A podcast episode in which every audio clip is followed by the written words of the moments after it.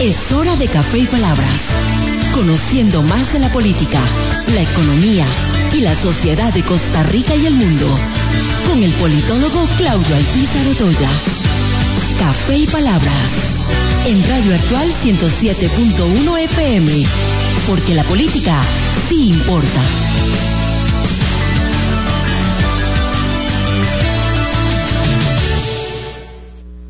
Porque la política se importa. ¿Qué tal amigos? Les saluda Claudio Alpizar Otoya a través de Radio Actual 107.1 FM con la ilusión de siempre, hoy empezando semana, hoy lunes 22 de agosto, eh, con un invitado que se la sabe de todas en economía y que nos va a poner en perspectiva cómo está la economía costarricense.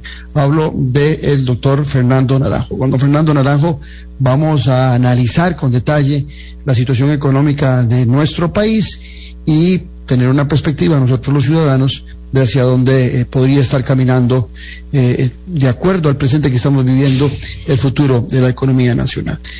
Les recuerdo también que este programa lo pueden ver por Facebook Live, en Radio Actual, FM 107.1. También pueden ingresar a Café y Palabras, de la misma forma que pueden entrar al perfil de Claudio Pizar y ahí encontrarán eh, el programa para ver imagen aparte de sonido y como siempre recordarles que en las eh, tardes a partir de las 2 ya está en el Spotify el programa donde se van archivando día a día todos los programas. Pero antes de conversar eh, con el doctor Fernando Naranjo, así pienso. Así pienso, con Claudio Alpizar, en Radio Actual 107.1 FM. Nicaragua está y estará por siempre al norte de nuestro país. Y en ocasiones nos hacemos de la vista gorda, o como popularmente decimos los costarricenses, los majes de lo que está sucediendo en Nicaragua. Nicaragua, nación hermana, viene padeciendo hace muchos años, ya son cuatro reelecciones de Daniel Ortega en el poder, viene padeciendo una disminución constante y un deterioro institucional todo en aras de sostener la autocracia, la dictadura de Daniel Ortega. Tenemos a un país a la par que está haciendo las cosas como nunca nos imaginaríamos nosotros poderlas hacer en Costa Rica. Tenemos muchos jóvenes eh, nicaragüenses, perdón, viviendo en Costa Rica, jóvenes universitarios que fueron perseguidos desde el 2018 y han tenido que salir huyendo de su país por temas de libertad de prensa, por libertad de expresión, por libertad de movimiento. Los medios de comunicación en Nicaragua, todos son, si no están alineados, todos son perseguidos por el gobierno de Daniel Ortega. Vimos en el proceso del 2021 cómo se detuvieron 190 personas que hoy están en la cárcel, entre ellos siete candidatos a la presidencia de la República que representaban oposición a Daniel Ortega. Y si a esto le sumamos hoy la persecución que está recibiendo la Iglesia Católica en Nicaragua, donde inclusive el arzobispo, el obispo de Matagalpa, hoy se encuentra detenido. Pero también hemos visto migrar a Costa Rica grupos de monjas que son perseguidos por el mismo Daniel Ortega y por su esposa. Al Papa Francisco le ha cogido tarde. Tímidamente se expresó el domingo pasado sobre el acontecer de la Iglesia Católica de Nicaragua. Pero la represión y la persecución que están sufriendo los nicaragüenses que no comulgan con las disposiciones de Daniel Ortega y su esposa es de décadas. Y hoy ya no solamente es movilidad, no solamente es pensamiento político, sino también la libertad religiosa que está siendo atacada. Bajo un criterio a todas luces antojadizo de Rosario Murillo que habla de crímenes de lesa espiritualidad. Hasta se inventan delitos. Oigan ustedes, crímenes de lesa espiritualidad, donde tanto Daniel Ortega como Rosario Murillo hablan de que se está alterando la paz, claro, la paz orteguista en Nicaragua, porque se está golpeando la institucionalidad. ¿A qué institucionalidad se refieren los Ortega cuando los nicaragüenses no tienen las libertades que se reclaman en una democracia? Es importante que nuestro gobierno, nuestra Cancillería, esté atenta a lo que está sucediendo en Nicaragua, Más que tenemos claro que la inversión militar ha aumentado sustancialmente en Nicaragua. Y en los desquicios que padece Daniel Ortega, cualquier ocurrencia, cualquier imprudencia entre las relaciones de nuestro país puede ser válida. Por eso, la preocupación que tuvimos algunos cuando el actual gobierno le dio el visto bueno al secretario general propuesto por Nicaragua para dirigir el SICA, el Sistema de Integración Centroamericano.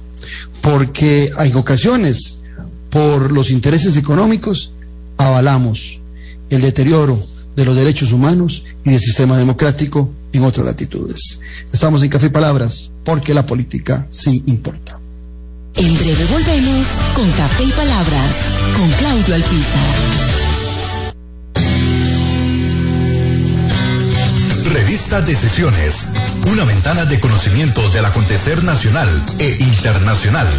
Disfrute de artículos de opinión y ensayos de grandes profesionales de nuestro país y de otras latitudes. Para el buen lector y para quienes desean fortalecer su criterio. Búsquenos en revistadecisiones.com. Contáctenos al WhatsApp 2273 1473. Revista Decisiones. La huella en la política.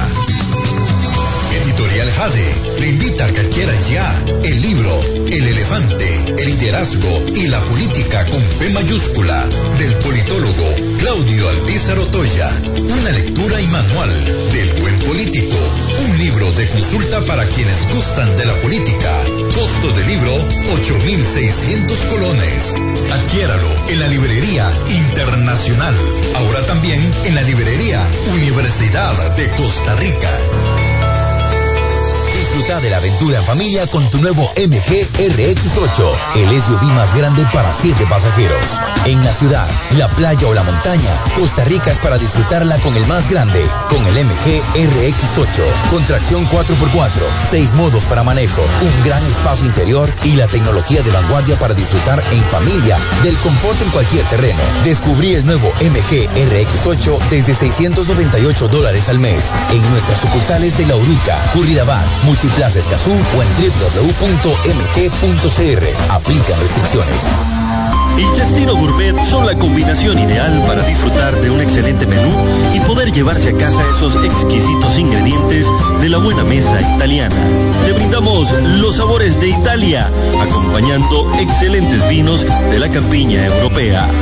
Y en el Cestino Gourmet tenés un mercado bien surtido, con finos ingredientes que utilizamos acá para que lleves a casa nuestra sazón y elabores tus platillos a nuestro estilo. El Cestino Gourmet ponen a Italia en su mesa y en su casa. Le recordamos también visitarnos en el Centro Comercial El Boulevard, local número 18, Huachipelín de Escazú, 2572-1182. Jade le invita a que adquiera ya el libro El elefante, el liderazgo y la política con P mayúscula del politólogo Claudio Alpizar Otoya. Una lectura y manual del buen político. Un libro de consulta para quienes gustan de la política. Costo del libro 8,600 colones. Adquiéralo en la librería internacional. Ahora también en la librería Universidad de Costa Rica. Estamos de vuelta en Café y Palabras con el politólogo Claudio Alpizar. Porque la política se importa, acompañados de don Fernando Naranjo, doctor en economía, con quien vamos a hablar de la situación económica del país, pero en vista del bagaje político y el conocimiento, eh, don Fernando suyo, aparte de saludarlo para arrancar, sería muy oportuno, usted que fue canciller de la República, eh, ahora en, en relación a, a, a, mi comentario sobre nuestras relaciones y lo que está sucediendo en Nicaragua, pues oír también su criterio. Don Fernando, un gusto tenerlo aquí en Café y Palabras. Encantado, Claudio. Muchísimo gusto de acompañarlos aquí en Café y Palabras, a la orden suya. Arranquemos con eso. Eh, en, en, relación al, al comentario que hacía yo en el Así Pienso y que usted fuera de micrófono me comentaba eh, sobre la situación en Nicaragua, que usted conoce perfectamente, sería de suma utilidad y de sumo beneficio para el oyente también oír a un ex canciller de la República aparte de ex eh, ministro de Hacienda, referirse al tema de Nicaragua. Eh, muchas gracias, Claudio. Bueno, pensé que íbamos a hablar de economía, pero no. No, de eso vamos a hablar, pero no puedes aprovechar la oportunidad. Política exterior un poquito, claro, con todo gusto. Mire, tal vez yo no soy muy objetivo en este tema, porque yo me involucré mucho a partir del año 1990 mm, asesorando el gobierno de Nicaragua en el campo económico y negociación de la deuda externa de Nicaragua. Y conozco muy bien Nicaragua, ¿verdad? Y estaba muy optimista en ese entonces que el país iba a caminar por rumbos diferentes a los que hoy en día tiene. Y a mí me dolió mucho, lo tengo que expresar así, sinceramente, que nuestro gobierno avalara la elección del el candidato para secretario del SICA propuesto por el gobierno de Ortega Murillo. Me dolió mucho porque eres una persona que ha estado involucrado en toda la política que se ha venido siguiendo en Nicaragua. Y, yo creo que lo que está viviendo Nicaragua es totalmente contrario a lo que ha sido la política exterior de Costa Rica, la libertad, la democracia, el respeto a los derechos humanos, la libre expresión.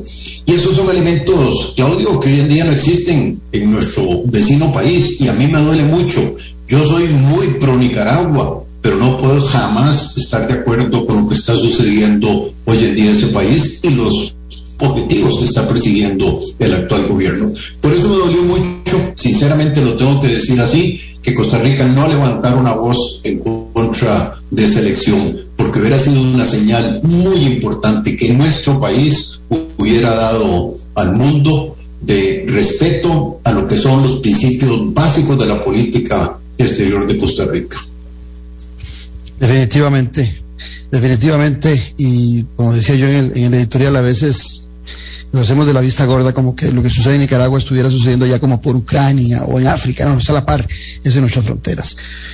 Don Fernando, eh, en ocasiones, y partiendo de, de, este caso de Nicaragua, eh, hay muchos temas sociales, inclusive estos internacionales, que se supeditan a la economía del país. Tal vez por eso eh, el, el, votar o el aceptar al candidato para secretario del SICA de Nicaragua lo aceptaron los países centroamericanos, más por un interés económico de tránsito, porque corta Centroamérica el, trasiego de, o el tránsito de, mercancías entre los países, pero la economía siempre está en, un tema top eh, en cuanto a cada país y a cada sociedad. Lo, lo invité para hablar de economía. Si usted tuviera que hacer un análisis general de la economía costarricense, y ponernos en perspectiva si estamos en un punto de ebullición o si estamos en un punto de inflexión, ya sea para mejorar o para empeorar, eh, ¿cuál sería el análisis general que hace Fernando Nara? Bueno, vamos a ver, Claudio, es una pregunta muy general y déjeme tal vez un comentario eh, que es muy global, pero trataré de hacerlo en unos pocos minutos. El mundo vivió en el campo económico una crisis muy fuerte a raíz de la pandemia, ¿verdad? La economía mundial se contrajo, aumentó la pobreza prácticamente en todo el mundo, se deterioraron, se deterioraron mucho las relaciones económicas en todos los países. Bueno, ya estábamos muy contentos de que el mundo estaba saliendo de la crisis de la pandemia con una visión muy positiva, comercio internacional creciendo mucho, las economías creciendo mucho y mucha estabilidad prácticamente en todo lo que los economistas llamamos los macroprecios, tipos de cambio, tasas de interés, inflación. Eso básicamente gestado por la política muy expansiva de la administración Biden en los Estados Unidos, empezó a verse un problema inflacionario serio en los Estados Unidos, acompañado con ese crecimiento económico y con una oferta de bienes en el mundo que no respondía a esa demanda que venía creciendo y empieza a darse una inflación.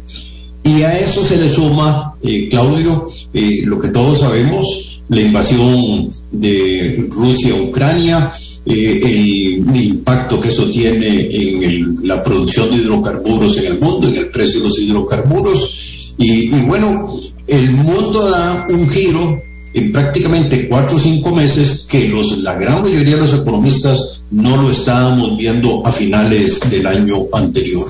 Una economía internacional que se nos deterioraba, que iba a crecer, que está creciendo menos, una economía internacional con una inflación, una economía internacional donde las tasas de interés van al alza. Entonces, hay que primero enmarcar, digamos, la situación de Costa Rica en ese marco internacional que era bastante favorable hace seis, ocho meses, pero no es tan favorable hoy en día.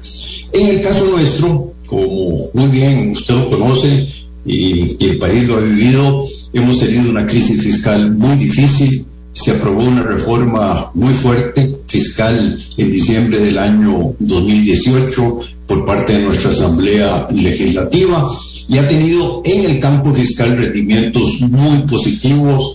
La recaudación de impuestos ha crecido mucho, se ha aplicado la regla fiscal por parte del gobierno anterior bastante estrictamente, con lo cual se limitó bastante el gasto. Y entonces esa crisis fiscal que veníamos arrastrando en los últimos años, relativamente lo hemos resuelto en la administración del presidente Alvarado. La economía nuestra venía creciendo bien, ahora se nos complica nuestro panorama. Eh, más adelante podemos plantear algunas cifras interesantes, porque lo que estamos viendo hoy es una economía interna aquí que no va a crecer lo que estábamos previendo que iba a crecer hace unos cinco o seis meses. Y eso tiene un impacto muy severo en la tasa de desempleo y en los ingresos de las familias. Segundo, una economía donde los precios internos, o sea, la inflación, está creciendo exageradamente. La última cifra oficial del INEC es una inflación del 11.5%, repercutiendo mucho en errores muy sensibles de la canasta de gastos de las familias, como es los alimentos, como es el transporte y como son los servicios de vivienda. Y especialmente si usted ve, Claudio, a dónde se gastan más las familias es en la gente más pobre donde el impacto es mayor. Las familias más pobres gastan más del 60% en estos tres renglones eh, que mencioné. La segundo quintil de la distribución del ingreso nacional gasta 50 el resto por ciento y en promedio más o menos se gasta el 50%. O sea, el país crece menos, tenemos una inflación muy fuerte que está golpeando mucho el ingreso de las familias y que va a deteriorar las condiciones sociales, sin duda alguna, de un porcentaje muy alto de las familias. Y tenemos, tras con los palos, entonces ahora una política monetaria de nuestro Banco Central que ha elevado mucho las tasas de interés y que va a tener una repercusión muy severa de nuevo en el ingreso de las familias eh, eh, por, por, todo el endeudamiento que usted conoce muy bien, eh, el uso de las tarjetas de crédito, las deudas que las familias tienen por una vivienda, por un automóvil, etcétera, etcétera. Entonces, se nos complicó el panorama y tenemos muchas ventajas que las podemos comentar, pero yo siento que lamentablemente no tenemos una estrategia de cómo vamos a salir de este bache en que hoy en día está la economía. Y siento, como en cualquier empresa, Claudio, cuando no hay una estrategia, empiezan las ocurrencias. Y lo que estamos viendo son muchas ocurrencias, algunas positivas, otras no tan positivas, pero que no obedecen una estrategia realmente qué es lo que el país quiere hacer hoy en día para salir de una situación que se nos está comprometiendo y que posiblemente se nos va a complicar un poco más los próximos meses. Eso es en tres minutos, Claudio, digamos, panorama, movemos la economía del país. Don Fernando Naranjo, eh, en, en, este caso particular de, de la regla fiscal, eh, no miento, eh, la gente sabe que yo estuve muy en contra de la aprobación de la regla fiscal, sentía que era un balazo en el pie. Eh, sin embargo, hay economistas, en el caso particular suyo, que acaba de decir que fue ha sido un buen instrumento para controlar el, el gasto. Sin embargo, también es cierto que la inversión social eh, ha sufrido un deterioro y hay muchos sectores que han reclamado o le han endosado a esa regla fiscal la imposibilidad de invertir, de, de, tener recursos y esa regla fiscal puede que se haya vuelto un balazo en el pie. Tanto así que el actual presidente, cuando era ministro de Hacienda de la administración pasada, donde se propuso la regla fiscal, estuvo muy de acuerdo en esta regla fiscal, pero hoy eh, inclusive ha pedido, junto con su ministro de Hacienda, eh, cierta elasticidad en algunos sectores para que la regla fiscal no sea aplicada. Lo mismo sucedió en el gobierno del presidente Carlos Alvarado. Entonces, no, no ha habido una rigidez en esa regla fiscal para que se pudiera establecer como muchos deseaban que se estableciera. Aún así, ¿considera usted que ha sido beneficioso ese instrumento? Bueno, Claudio, mire, tiene varias facetas su pregunta. Primero, la regla es muy dura, pero no es inflexible. La regla no le dijo a usted que tenía que rebajar o controlar los gastos en todos los reglones del presupuesto de la República. Eso es discrecionalidad del gobierno. No, yo no vi en el anterior, ni tampoco lo estoy viendo en este, eh, que estén recortando gastos que no son indispensables en el gobierno. Y sí, a mí me preocupa mucho, por eso enfatizar mucho en la parte social, digamos, de lo que estamos viviendo hoy en día. Yo creo que en estos momentos se necesita darle un giro al gasto del gobierno mucho más orientado a atender los problemas sociales que no se están atendiendo y eliminar algunos reglones de gasto que se pueden posponer, que se pueden eliminar. No voy a entrar en la discusión porque es muy larga de instituciones que uno se pregunta qué están haciendo hoy en día, cómo obedece a la estrategia general de por dónde va el gobierno, el papel de algunas de las instituciones públicas. Entonces, Vea, no me tengo, no tengo que enfatizarle, yo soy partidario de la regla fiscal, pero una regla fiscal flexible, una regla fiscal que no significa amarrar y limitar al gobierno donde debe gastar. Y sí forzar al gobierno que recorte el gasto en los lugares en que debe recortarlos. Y entonces sí pienso que hoy en día, tal vez estamos en un punto, Claudio, donde es bueno replantearse hasta dónde seguimos con la misma regla fiscal hasta dónde la vamos a flexibilizar a cambio de que se recorte el gasto en otros renglones, ¿verdad? Entonces, creo que ha sido muy beneficiosa. Sin duda alguna, las cifras, aunque no las tenemos ahora en los últimos tres meses por el hackeo del Ministerio de Hacienda, las cifras indican que hay una mejora fiscal muy significativa en estos últimos tres años.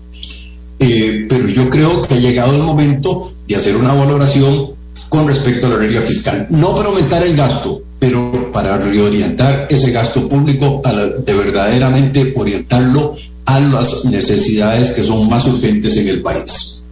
Ese, ese gasto social que deberíamos eh, reorientar o que deberíamos retomar, ¿de dónde podría venir? Eh, usted dice que hemos estado recaudando más impuestos, pero también se habla de que nuestra economía eh, no tiene un crecimiento sustancial, que a lo interno la productividad en el país no está reactivando el mercado interno, eh, que hay mucho desempleo.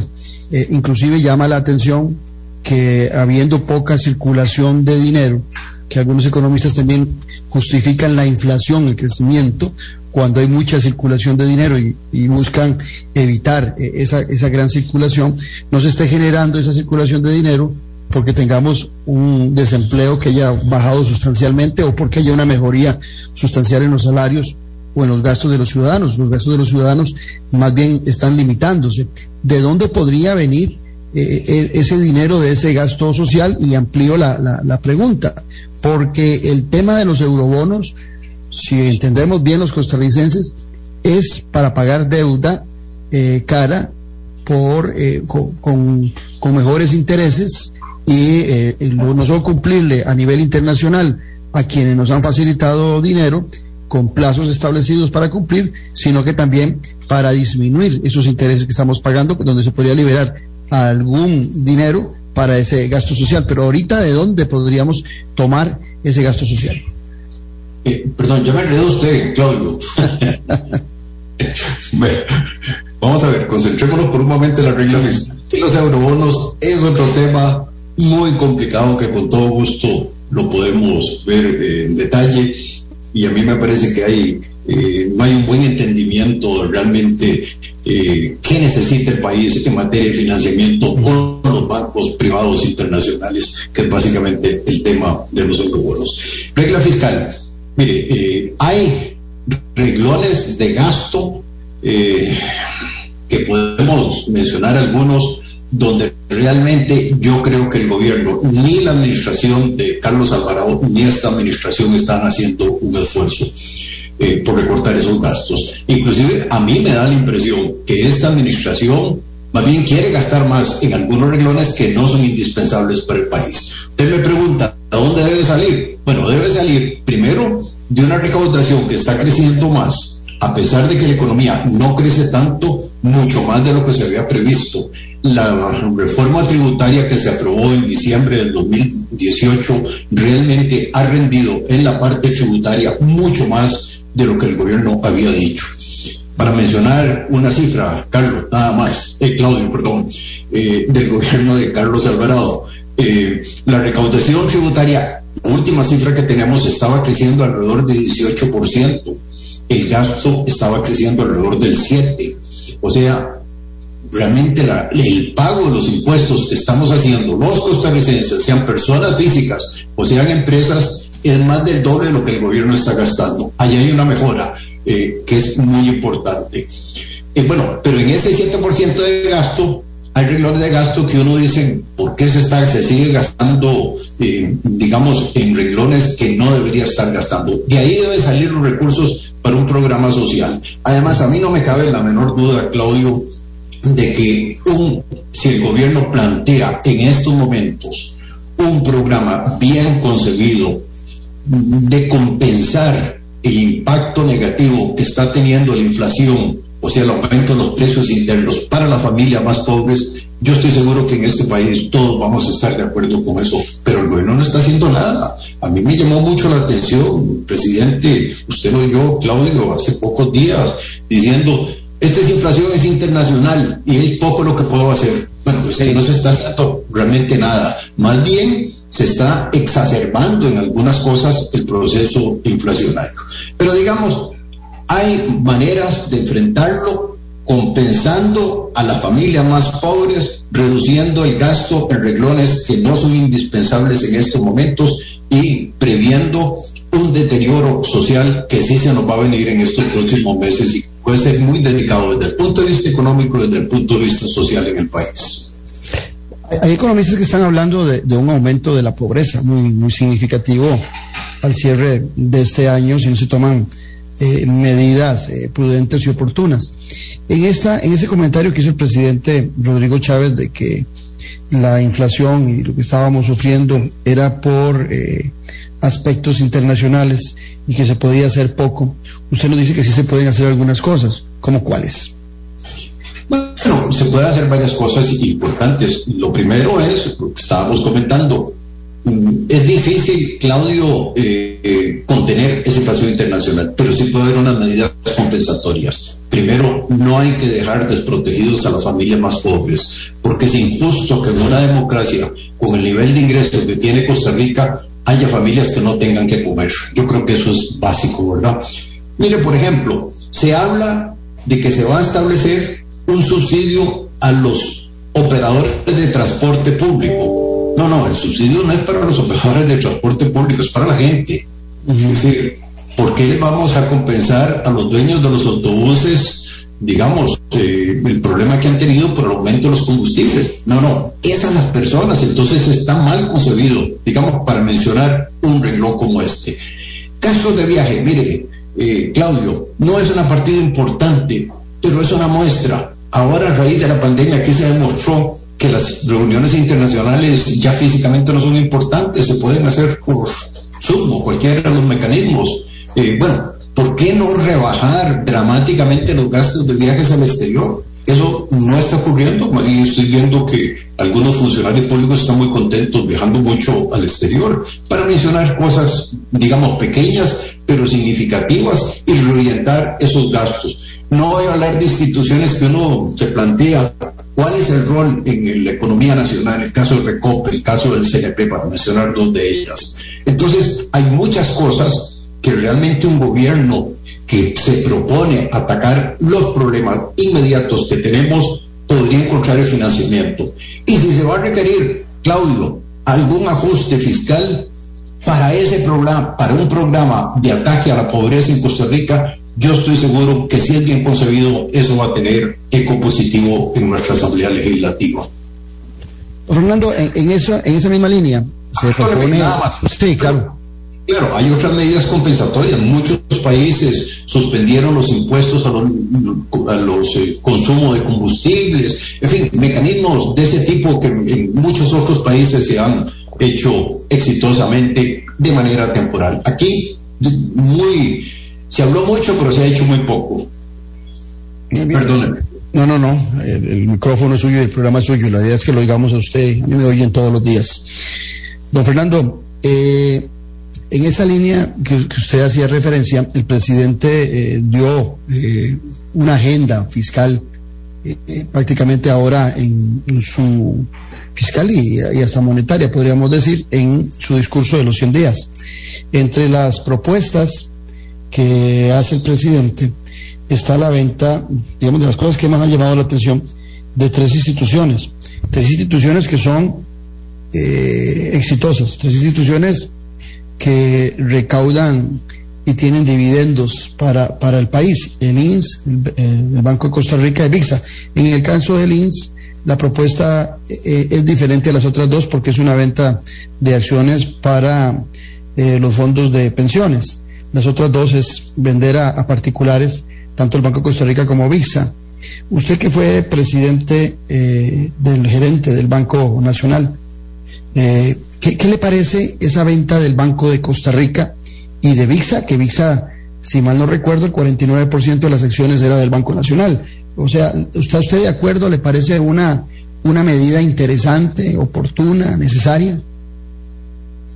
Eh, eh, bueno, ese bueno, es el y, gran tema. y usted dirigió el INS también en algún momento. Vean, Claudio, ese es el gran tema de discusión en estos momentos. Vamos a ver. Primero, yo creo que el Estado tiene muchos activos que no son productivos, ¿verdad? Y que puede disponer de esos activos. Mire, cuando yo fui ministro de Hacienda, bueno, como diría un amigo, en el siglo pasado, Fernando, yo si historia, pero cuando fui ministro de Hacienda, hizo un inventario de propiedades que tenía el Estado costarricense que no producían nada. Eh, eh, le voy a decir un ejemplo porque lo veo todos los días, porque paso por aquí. En el registro público hay una cancha de fútbol aquí a 300 metros de la casa presidencial que digo, ¿y para qué quiere el registro público tener una cancha de fútbol cuando esa manzana o dos manzanas que están ahí prácticamente ociosas, podría haber un desarrollo urbanístico ahí, vender el Estado esa, esa propiedad? Y así, mire, el Limón Recope tiene muchísimas propiedades, Habdeba tiene muchísimas propiedades. Hay una cantidad enorme de instituciones públicas que tienen propiedades. Y mi pregunta es, ¿por qué no las vendemos? Esos son activos que pueden generar ingresos. Eh, Vender al banco es muy controversial y ya lo voy a explicar por qué. Vender pizza, desde que yo estaba en el Banco Nacional y lamentablemente no pude prosperar, eh, yo estaba muy interesado que se vendiera VIXA porque no juega ningún papel estratégico hoy en día. VIXA es un banco relativamente muy pequeño que funciona como un banco privado en Panamá, propiedad, como usted lo mencionó, de los dos bancos públicos de Costa Rica, el BCR y el Nacional si lo vendemos no le va a pasar nada al país. No es un banco estratégico. Eh, tema más controversial es otros activos. Por ejemplo, ¿qué pasa si el ICE vende algunas de las plantas hidroeléctricas? ¿Que no le va a pasar nada al país? Dígame usted, si se vende Reventazón, que costó más de dos mil millones, que vale más de lo que dice el presidente que vamos a obtener por el BCR, ¿y qué va a pasar? Nada si el ICE suscribe un contrato de 50 años o 100 años, yo no sé cuántos años, para que se compromete a comprarle una empresa privada la generación eléctrica que, que genera reventazón para mencionar un solo proyecto hidroeléctrico. Entonces, Claudio, hay muchos activos del Estado que no son... Las mismas frecuencias, 5G. Bueno, que desde luego, las cinco, las cinco no las ocupa el ICE, podría quedarse, qué sé yo, con dos, y las otras tres perfectamente se pueden negociar. Así es, entonces mire, hay muchos activos. Ahora, a mí sinceramente me preocupa mucho lo de la venta del Banco de Costa Rica, le voy a decir por qué. Eh, bueno, no tengo que decirle ideológicamente de dónde vengo yo. Uh -huh. eh, yo soy socialdemócrata, creo que tiene que haber un equilibrio entre el Estado y la actividad privada. Y bueno, yo siento que el gran éxito que Costa Rica ha tenido los últimos 30 años, por poner una fecha, en el sistema financiero y bancario sin que haya crisis, se debe a que tenemos una banca estatal que se ha transformado mucho, muy sólida y que le ha dado una gran estabilidad al país. Y esos son básicamente el Banco Nacional y el Banco de Costa Rica.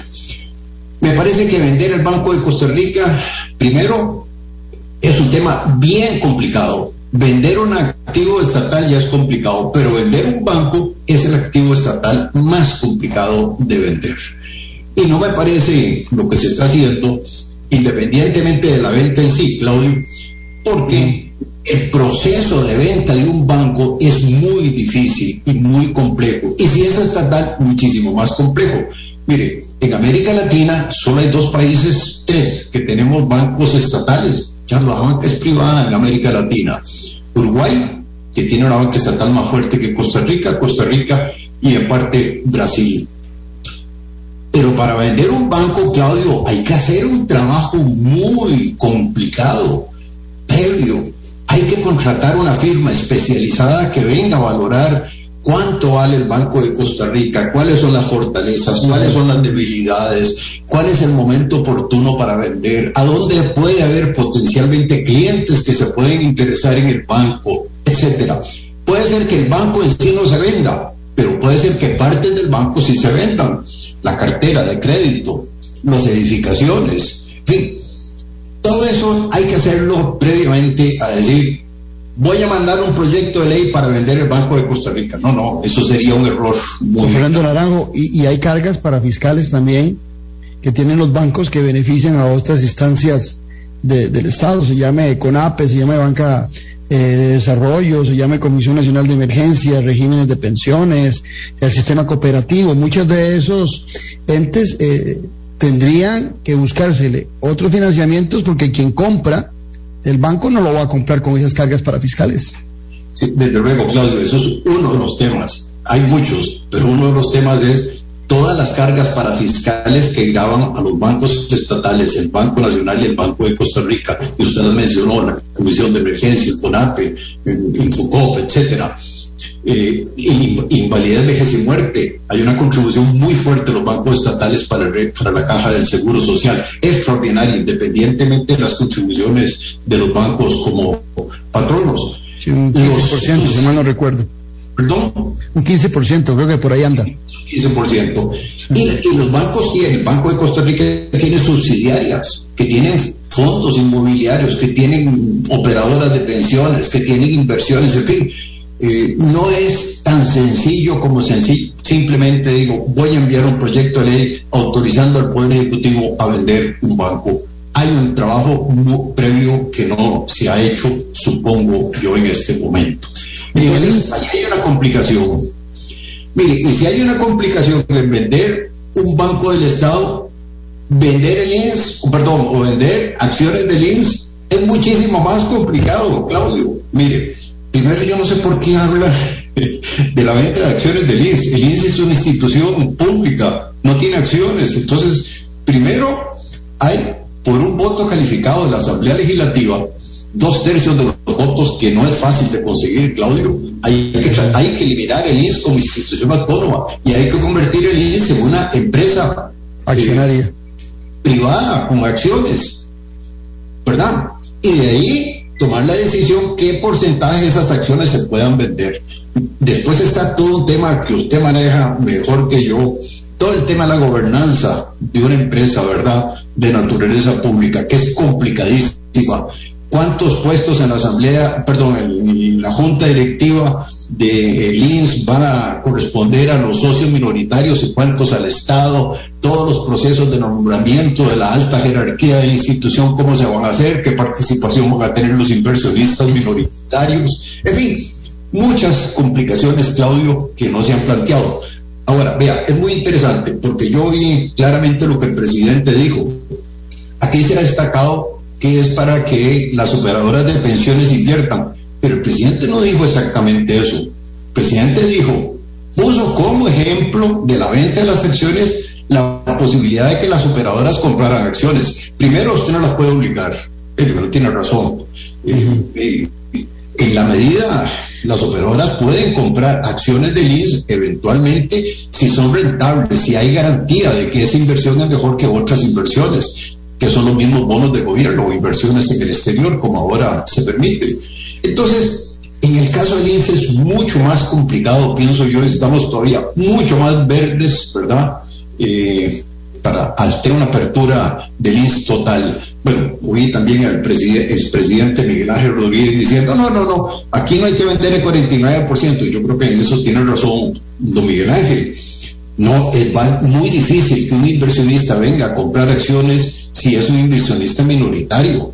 Eh, Miguel Ángel Rodríguez dijo, no, no, no, hay que vender el 100% de las acciones, si no, esto no, no va a funcionar. Entonces ahí me parece que no sé quién asesora al presidente en estas materias, pero hay como mucho desconocimiento de cómo funciona el sistema financiero privado, ¿verdad? En el mundo de hoy. Y no es así simplemente, ah, vendamos 49% y van a venir montones de inversionistas a comprar las acciones. No, eso no es tan sencillo. Entonces, en todo este tema, Claudio, eh, no soy, no estoy en contra de la venta de activos, creo que se pueden vender muchos activos, pero tendría mucho más prudencia y cautela con la banca eh, pública. No es fácil vender un banco público hoy en día y ha jugado el BCR un papel muy importante de estabilidad en el país. Y también lo del INS es menos estratégico, pero hay que hacer un trabajo previo que no lo he visto que lo está haciendo el gobierno. Don Fernando Naranjo, con quien hablamos hoy, otro tema que planteó el presidente, eh, renta global, que no es nuevo, ya han dado dando vueltas. Y para los que nos oyen, ¿qué es renta global? Una explicación no de, un doctor en economía como Fernando, sino de un politólogo como Claudio Alpizar. Bueno, si Claudio tiene una sociedad que se llama Claudio S.A., Alpizar S.A. y tiene otra que se llama Otoya S.A., hoy paga impuestos por Alpizar S.A. por un lado, por otros por Otoya y otros por, por Alpizar. Pero si viene la renta global, esas tres sociedades anónimas van a ser sumadas a ver cuántas utilidades tienen y se va a pagar sobre eh, el total de las utilidades de esas empresas. Entonces, le quiero preguntar sobre el beneficio que eso puede representar. Hoy, el impuesto de renta está establecido por 863 mil colones. Eh, también en algún momento se quiso bajar a 720 mil. Y le agrego algo, los trabajadores independientes lo pagan sobre 320 mil eh, que reciben mensualmente. Eh, parece contradictorio, ¿verdad? El, trabajador independiente paga sobre una base muy baja renta y los que no son independientes la pagan sobre una que es prácticamente el triple. Pero lo de renta global, ¿y esto qué le parece a usted como economista? Bueno, primero, Claudio, eh, renta global es que hace otra reforma tributaria. Aquí no se está diciendo la verdad. Y se quiere aprobar la renta global porque va a aumentar la carga tributaria. Y ahora nos explica por qué es dual. Eso sí no lo he entendido. Renta global dual. Bueno, eh, menos lo entiendo yo. Pero usted explicó muy claro, mire, pero solo una parte explicó. Efectivamente, si una persona tiene sociedades anónimas porque alquila una casa, porque tiene un edificio a nombre de esa sociedad anónima, la renta global ahora agrupa todos esos ingresos para una declaración conjunta y posiblemente que esa persona esté pagando el impuesto en el tramo más alto, ¿verdad? Eso es un primer elemento. Segundo elemento importante, mire, y lo digo yo que fui ministro de Hacienda y que me tocó hacer lo contrario. Muchos de los impuestos que se generan en el país de renta eh, se pagan hoy en día en el origen donde se, se genera el ingreso. Eh, típicamente todas las inversiones financieras, eh, el banco, la institución financiera que tiene los recursos de una persona, tiene que retener un X porcentaje de esos recursos directamente para evadir, para evitar la evasión tributaria, ¿verdad? Que era muy fuerte. A mí me tocó hacer esa reforma, ahora lo estamos haciendo al revés. Pero también hay otro tema, Claudio. En este país hay muchas personas y muchas empresas que tienen inversiones en el exterior ¿verdad? Ahora esas inversiones en el exterior habría que declararlas y entran dentro del impuesto sobre la renta. Entonces usted lo que tiene es hoy en día una reforma tributaria. Renta global no es simplemente un artículo que se dice de aquí en adelante existe la renta global en Costa Rica. Es una reforma tributaria nueva Eso es básicamente. Y bueno, yo no sé si el gobierno se va a comprar o comer la bronca, como dicen ahora, ¿verdad? Eh, porque es una reforma realmente fuerte, ¿verdad? Y va a generar mucho más ingresos tributarios para el país. Eso me ha ido a menor duda. Fernando, hay otro tema que, que para los que no estamos eh, eh, eh, que, no somos eh, profundos en los temas económicos, nos ha llamado la atención. De un momento a otro, nuestro dólar casi, casi rozaba los 700 colones y hoy lo encontramos a precio de venta bancario a 654. O sea, ha, ha, bajado sustancialmente. este bajonazo se debe a algunos factores económicos o se debe a un tema que lo leía usted hace algunos días muy preocupado, porque el Banco Central ha tomado grandes cantidades de sus reservas para controlar ese monto del dólar, que por un lado, sí, se beneficia al ciudadano, pero por otro lado, también el Banco Central empieza a ver sumamente delicadas sus reservas con esa disminución. Bueno, primero, Claudio, estemos muy claros que nuestro mercado es un mercadito muy chiquito, ¿verdad? Nuestro mercado de divisas, ¿verdad? Eh. Eh, y ahí se transa relativamente un porcentaje pequeño de todas las divisas que se reciben y que se gastan en el exterior. Eh, meses atrás nos preocupó mucho que el Banco Central había perdido en lo que llevábamos del año eh, como 800 millones de dólares, eh, números redondos, y que especialmente en el mes, los meses de mayo y junio se habían perdido como 600 de esos 800 millones. Uh -huh. Era muy fuerte y estábamos viendo casi, casi una crisis. Porque además, Claudio, es importante, y esto es otro tema, bueno, ya no, creo que ya no vamos a tener tiempo de tocarlo, en el convenio con el Fondo Monetario Internacional hay una cláusula que establece mínimo de reservas monetarias internacionales para el país. Y lo que sabíamos de ese convenio es que a lo largo de este año 2022 había que aumentar las reservas internacionales y lo que estábamos viendo era lo contrario. Ahora, en las últimas semanas ha ocurrido lo contrario. Primero, el Banco Central, de nuevo, al igual que se hizo en la administración Carlos Alvarado, tomó una decisión muy controversial que fue pedirle al Fondo Latinoamericano Reservas un préstamo de mil millones de dólares para fortalecer su balanza de pagos, o sea, su nivel de reservas monetarias internacionales. Y eso hay que pagarlo en tres años eh, y, y, las tasas de interés son tasas de interés altas, no es un préstamo blando ni mucho menos. Más si se desembolsaron varios recursos del Fondo Monetario y del Banco Interamericano, si mal no recuerdo, que entonces mejoraron el nivel de reservas internacionales.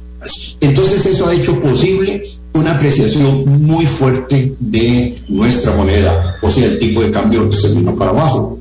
Eh, pero es mucho, ah, perdón, y después, eh, como lo comentamos brevemente, las operadoras de pensiones invierten, ¿verdad? Sus recursos, ¿verdad? De la mejor manera. Correcto estaban invirtiendo muy fuertemente en, esta, en las economías desarrolladas, principalmente Estados Unidos, en fondos de inversión en Estados Unidos. Y creo yo que posiblemente estaban acumulando recursos para ser invertidos próximamente. Pero vino el colapso de las bolsas de valores en el mundo y en Estados Unidos como consecuencia de los problemas internacionales que estamos viviendo. Y entonces esas operadoras de pensiones han cogido esos recursos y los han cambiado. Entonces han aumentado la oferta de dólares en el país. Y esa es la razón muy coyuntural de por qué el tipo de cambio eh, se ha venido para abajo. Que beneficia a la gran mayoría, digamos, de, los de las personas, es cierto, pero obviamente tiene un efecto negativo en cuanto a los exportadores de bienes que están recibiendo menos colón por cada dólar exportado. Y en eso de los beneficios ciudadanos, a mí siempre me queda la duda de que cuando sube el dólar mucho, inmediatamente suben todos los precios por eh, insumos o porque son productos importados, pero difícilmente después de que baja el dólar vuelven a bajar esos productos. Es, el, tema, el tema se las trae. Don Fernando, eurobonos.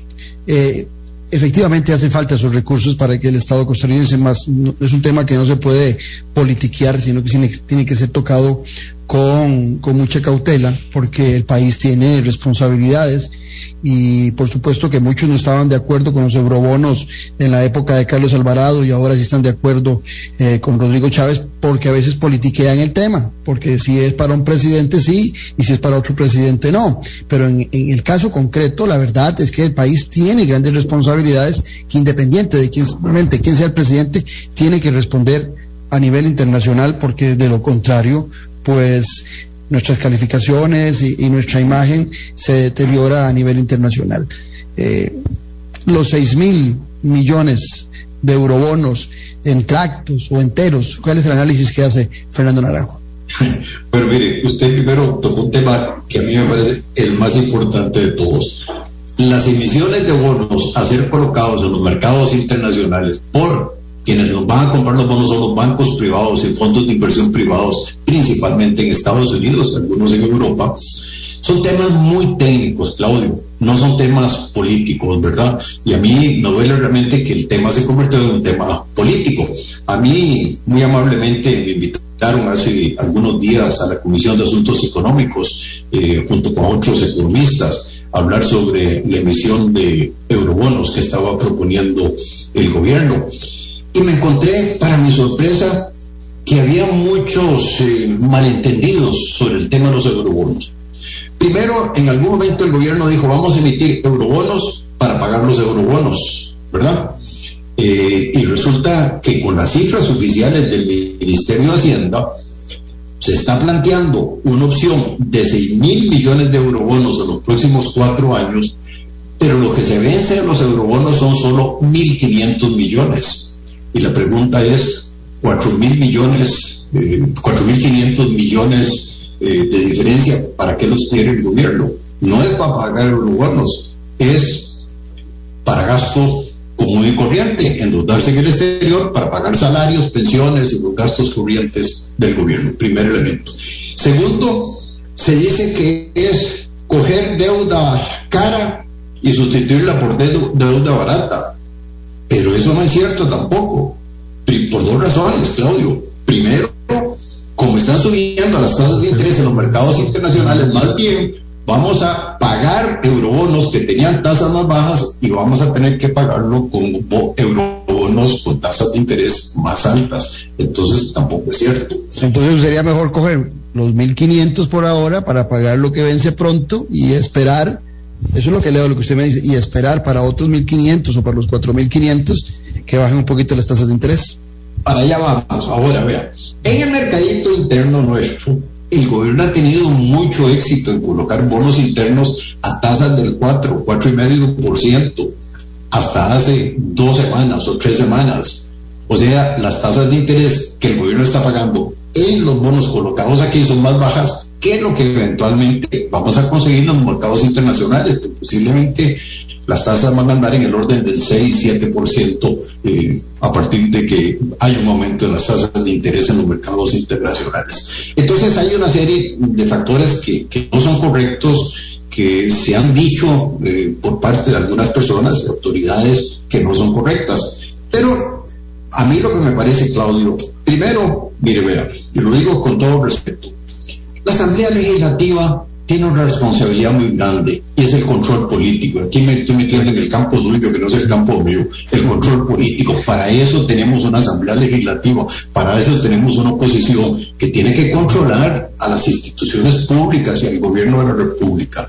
A mí me parece que autorizar 6 mil millones de dólares en estos momentos, sin ningún control, sin ninguna condicionalidad, me parece que nos va a causar un daño muy grande en el mundo internacional financiero, eh, Claudia, eh, Claudio, en las empresas calificadoras de riesgo, porque va a sonar como una gran irresponsabilidad de nuestra Asamblea Legislativa. Y esto se lo dije abiertamente ahí en la Comisión de Asuntos Económicos. A mí me parece, el país necesita colocar bonos porque necesita financiar el déficit, pero todos los años de acuerdo al presupuesto que aprueba nuestra Asamblea Legislativa, el gobierno tiene que hacer un planteamiento cuánto lo va a financiar con instituciones multilaterales de desarrollo que sí efectivamente tienen tasas de interés muy bajas, cuánto se puede financiar en nuestro mercado interno, con tasas de mercado, pero relativamente bajas.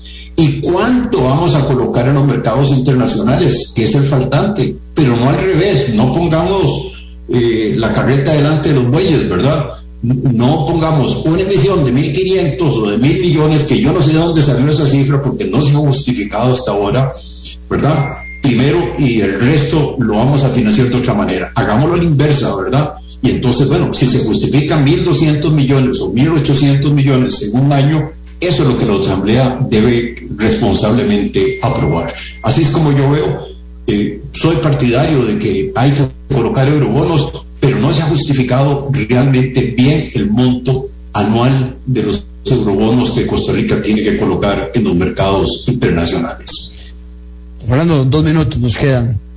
Eh, ¿Encuentra usted una diferencia sustancial entre el camino económico, la agenda económica establecida en el gobierno del presidente Carlos Alvarado con la agenda del presidente Rodrigo Chávez, que nos quedó un poquito más claro ahora en su discurso de los 100 días, pero no la teníamos clara, porque desde la perspectiva de este amigo suyo, politólogo, eh, a mí me da la impresión de que la línea eh, monetaria y la línea fiscal es prácticamente la misma. Eh, usted me está haciendo preguntas bien complicadas. Mire, es que yo no tengo claridad de cuál es la estrategia que el gobierno actual quiere seguir. Eh, Claudio, lo digo con toda sinceridad. Eh, usted sabe que a mí eh, tengo 40 y el resto de años de ser analista económico de Costa Rica y tengo muchos clientes en el exterior, a los cuales yo les digo qué va a pasar con la economía de Costa Rica. Y va hace poco una empresa muy grande que tiene actividades en Costa Rica. al final de cuentas, no fui yo, me dijo el ejecutivo de esta empresa, vea Fernando, el gran problema es que sentimos que hay un gobierno que no tiene estrategia. Qué difícil, entonces lo que, lo que pasa es que empiezan a salir ocurrencias. Bueno, yo no tengo claridad de qué quiere hacer el gobierno, con toda sinceridad lo digo. Y como no tengo claridad, me imagino que básicamente en el campo económico lo que están haciendo por inercia es lo que venía haciendo el gobierno anterior. Veamos. Y, y, y, y resabios de, su colega don Guillermo Solís, Jesús Solís, eh, financiamiento del FLAR en el Banco Central, eh, colocar bonos en el exterior, eh, no veo cambios sustanciales, digamos, en el campo fiscal importantes. Y me llama la atención lo de las ventas de activos, que es un, de verdad un giro diferente, Claudio, pero eso no es para seis meses ni un año, eso nos va a ir dos años, tres años si eventualmente decidimos vender algunos activos de parte del Estado, no es una solución a corto plazo. Entonces, en resumen, sí, yo no veo una gran diferencia de las dos administraciones anteriores de lo que se quiere hacer en estos momentos el gobierno. Lo digo con toda sinceridad. Si tiene una estrategia, yo no la conozco en este momento. Bueno, Fernando, siempre es un gusto hablar con usted. Muchas gracias por habernos aceptado la invitación a Café y Palabras y vendrán otras oportunidades para saber eh, esa visión económica de lo que acontece en el país. Muchas gracias, don Fernando. Con todo gusto, Claudio. Bueno, se nos quedaron muchos temas, pero hey, yo sé que es una hora ¿no? que tenemos de tiempo. Un gran abrazo y felicidades a todos y que tengan un excelente día. Muchas gracias, don Fernando Naranjo, pero sobre todo a ustedes por habernos acompañado. Les esperamos mañana al ser las nueve aquí en Café y Palabras, porque la política sí importa. Esto fue Café y Palabras, porque la política sí importa, el politólogo Claudio Alpizar Otoya. Escuche Café y Palabras de lunes a viernes a las 9 de la mañana por actual 107.1 FM. Café y Palabras.